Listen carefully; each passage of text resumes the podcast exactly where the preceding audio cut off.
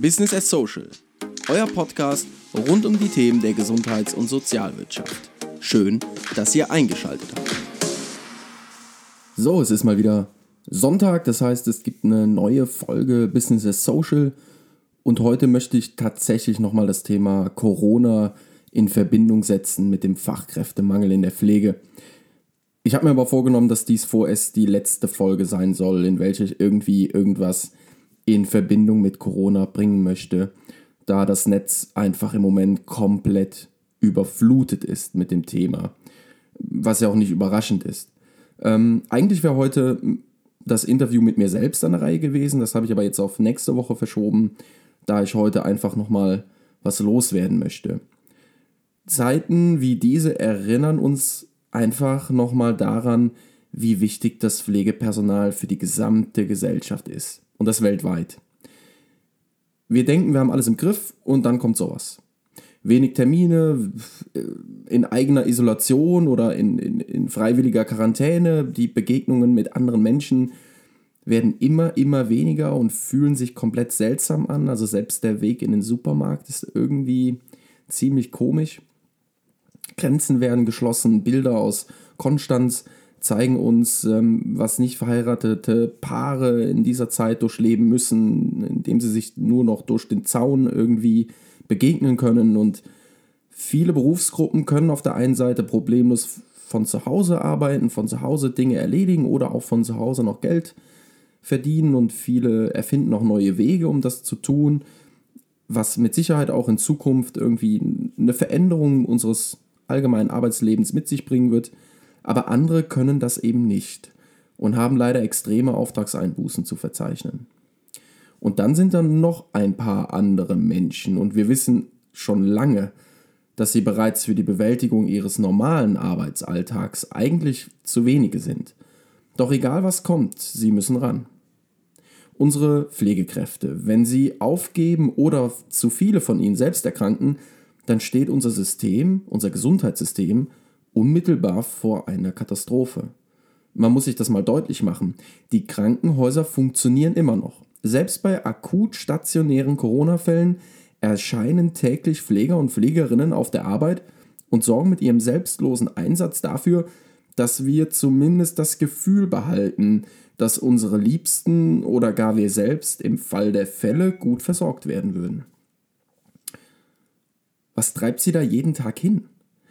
Pflegekräfte geben Tag für Tag alles, um unsere Gesundheit zu bewahren, zu erhalten, zu fördern, selbst wenn von uns eine Gefahr für sie selbst ausgeht. Sie riskieren ihre eigene Freiheit und ihre Gesundheit für das gesellschaftliche Wohl. Vergessen wir nicht, dass auch Sie alle zu Hause Familien haben und zu Hause bleiben für Sie einfach keine ernsthafte Option ist. Jedoch jetzt alles in Frage zu stellen, was politisch in dieser akuten Phase eingeleitet wird, ist auch keine ernsthafte Option. Wir haben keine Zeit, jede einzelne Maßnahme vorab doppelt zu überprüfen.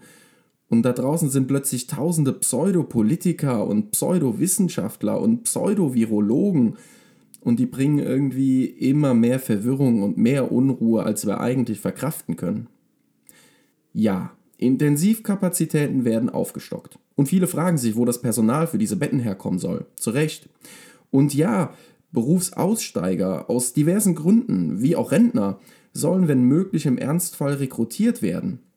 Und Schutzmasken werden selber genäht. Und jetzt plötzlich taucht dieser neue Gesetzesentwurf in NRW von Laschet auf und sorgt für heftige Kritik, ist aber auch noch nicht durch. Und die geforderten und angestrebten Regelungen sind absolut heftig. Muss definitiv weiter überarbeitet werden, das Ding. Ich weiß auch noch nicht so ganz, was ich davon halten soll und finde einige Passagen tatsächlich grenzwertig. Doch bei den ganzen Berufskritikern, die plötzlich aus dem Boden sprießen, mit ihren deplatzierten und nicht fundierten Hassparolen, sollten wir mal nicht vergessen, dass sich das gerade niemand ausdenkt, um einen Schaden an der deutschen Gesellschaft zu verursachen. Vielmehr können wir beobachten, wie mit Hochdruck an allen Ecken und Kanten gearbeitet wird. Unter diesem enormen Druck sollte man Schnapsideen verzeihen und Engagement würdigen und die guten Ideen oder die Versuche, die im Raum stehen, eher loben und erst einmal unterstützen. Das Netz ist voller Gegner und Infragestellern dieser Maßnahmen. Jedoch liefert so gut wie niemand tatsächlich sinnvolle Alternativen. Also lasst uns doch einfach an einem Strang ziehen. Lasst uns die Betten, die betreut werden können, betreuen.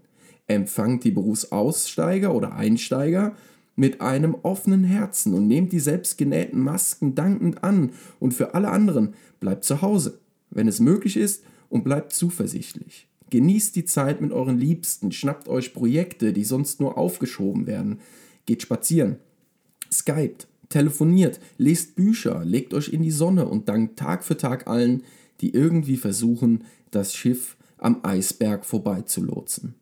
Verurteilt keine Ideen und Versuche, teilt eigene Ideen konstruktiv, wenn ihr sie habt.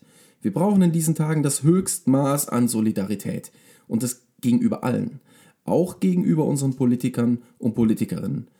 Das hier hat niemand trainiert.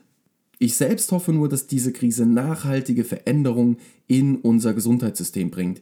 Ich hoffe, dass der Mut und der Ehrgeiz, welcher von den meisten Pflegekräften fast selbstverständlich erbracht wird, viele andere ansteckt und das positive Bild der Pflege in den Köpfen der Menschen hängen bleibt. Vielleicht kann das wiederum junge Menschen zukünftig motivieren, genau diesen Job zu ergreifen. Es könnte der Anfang des Weges sein, die Zeit im Job der Pflege nicht in einem Paradoxum verbringen zu müssen. Denn das Aushalten der Gleichzeitigkeit des anderen, ähm, was meine ich damit? Ähm, ich habe Familie und versorge jeden Tag infizierte Menschen im Krankenhaus. Überall herrscht Kontaktsperre und ich begebe mich trotzdem in direkten, unvermeidlichen Kontakt mit Menschen. Und ich weiß tagtäglich, dass um meinen eigenen pflegerischen Ansprüchen zu genügen, eigentlich viel zu wenige Kollegen da draußen sind. Und trotzdem gehen die Pflegekräfte Tag für Tag aufs Neue zur Arbeit. Das ist anstrengend, das ist mühsam und erfordert eine stetige Überprüfung der eigenen Lebenseinstellung.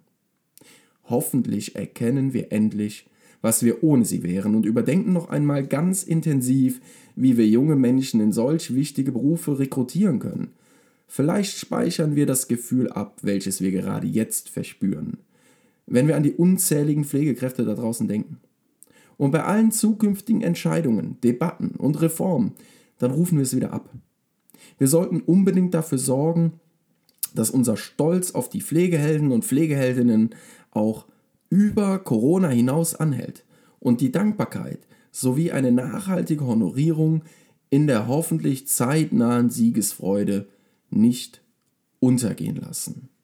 Ja, vielen Dank fürs Zuhören.